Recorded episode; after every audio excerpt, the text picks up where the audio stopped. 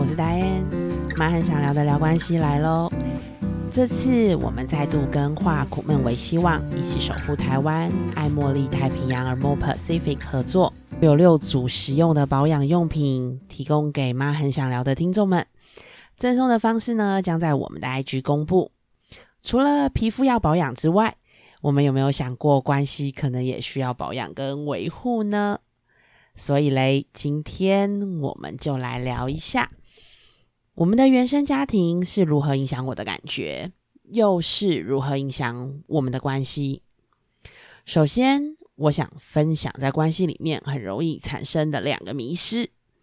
第一个，不知道大家有没有听过，有人会这么说或这么质疑：我们在一起这么久了，你应该要知道啊。不知道有多少人这样被质疑过。但是呢，通常被质疑的那一方，有的时候还真的有一点心里闷闷，说：“你不说，我到底怎么会知道呀？”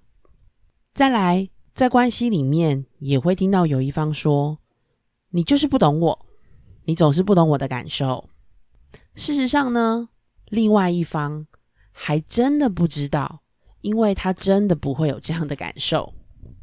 到底为什么呀？同理，真的有这么难吗？还是对方要故意唱反调？这个我倒是有一个亲身的经历可以分享。我记得呢，我刚入职场的时候，有一次在带领团体分享自己在关系冲突的例子的时候，有一个参与者呢就举手发问：“你分享的这个例子好像没有什么好生气的耶？”哇，这个询问让当时的我真的顿时傻住了。我有一点困惑，我甚至还发现我心里有一点点的生生气。我的困惑是来自于这个例子就血淋淋的在那儿啊！我遇到这个事情的时候，我真的很生气啊。那我又为什么会觉得有一点来气呢？因为我觉得那个问我，他觉得他不生气，没什么好生气的这一句话，对我来说确实是一种挑战，而且呢，背后还意味着你也太容易生气了吧。偏偏对于一个倡议关系教育的人来说，我怎么会让你觉得我是一个爱生气的人呢？哇，这个感觉让我觉得非常非常的不舒服。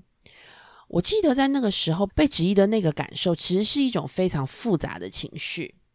那人与人之间呢，当有这种被误解的感觉产生的时候呢，往往就会将我们的关系拉得比较远。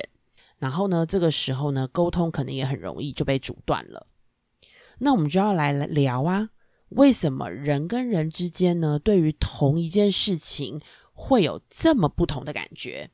我觉得很生气，但是呢，诶，对方就觉得你小题大做了吧？有什么好生气的呢？我觉得不生气啊。聪明如大家呢，可能都已经猜到了。其实有很大的原因呢，是看我们过往的经验或原生家庭的影响是有关的。而这种全然不同的生活经历跟体验呢，往往会导致我们对于同一个事件下意识的反应跟诠释不同。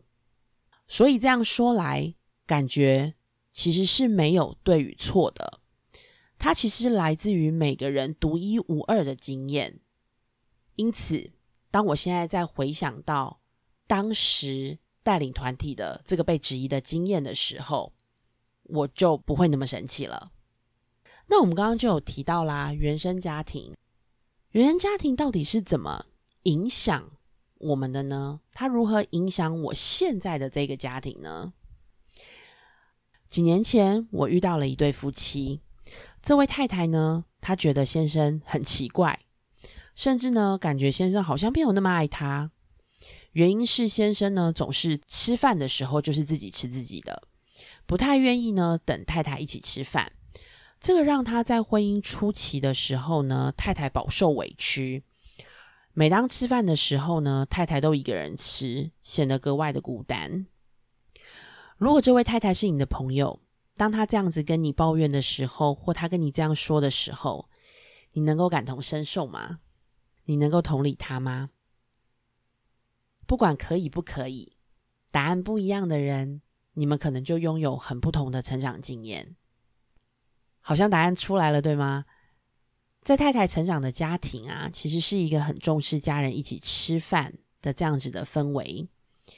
太太成长的原生家庭呢，他们常常会借由就是吃饭的时间聊天，所以对太太来说呢，共同吃饭其实是一个非常美好的回忆。太太甚至认为，共同吃饭也是家人维系关系非常必要的一个环节。偏偏呢，这个先生不一样，先生不明白为何肚子饿不能先吃饭。对于太太的坚持，先生勉强配合，但是难免也会心生抱怨。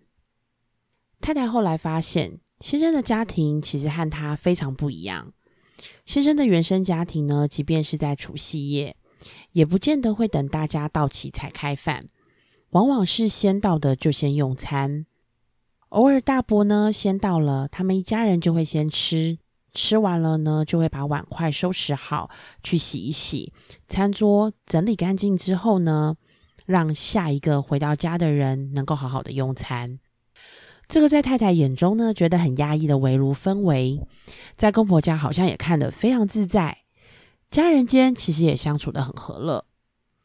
最重要的是，我觉得太太透过了这个新的发现，正好也对先生的行为有适当的注解。让太太重新诠释先生这个行为背后的原因。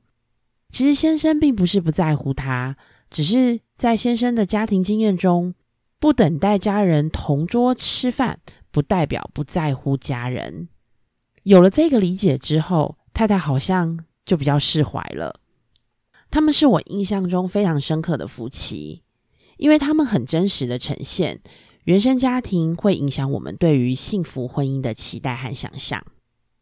这个例子是不是有让大家觉得原生家庭对于夫妻在对于幸福婚姻的诠释上面，其实是非常不一样的呢？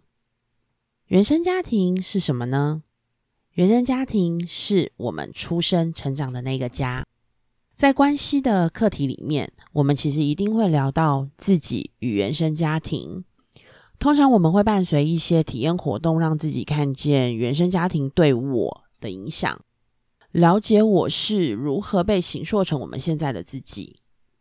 很有意义的是，当我们对于自己有更多的理解之后，反而更容易在冲突的事件里跳出那个现有情绪的自己。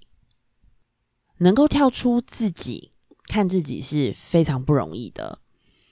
所以，当我们对于自己有足够了解的时候，甚至我接纳那个不完美的自己的时候，在情绪的当下，我们是可以练习跳出那个有情绪的自己，用一个短暂的片刻，跟那一个本身有情绪的内在自我对话的。那另外一个我觉得很有意思的是，而且我也觉得很重要的是，当我们呢。能够更多的理解对方的不一样，其实是来自于他的原生家庭，而不是故意的针对自己的时候，我们又怎么会将我的情绪怪罪在对方身上呢？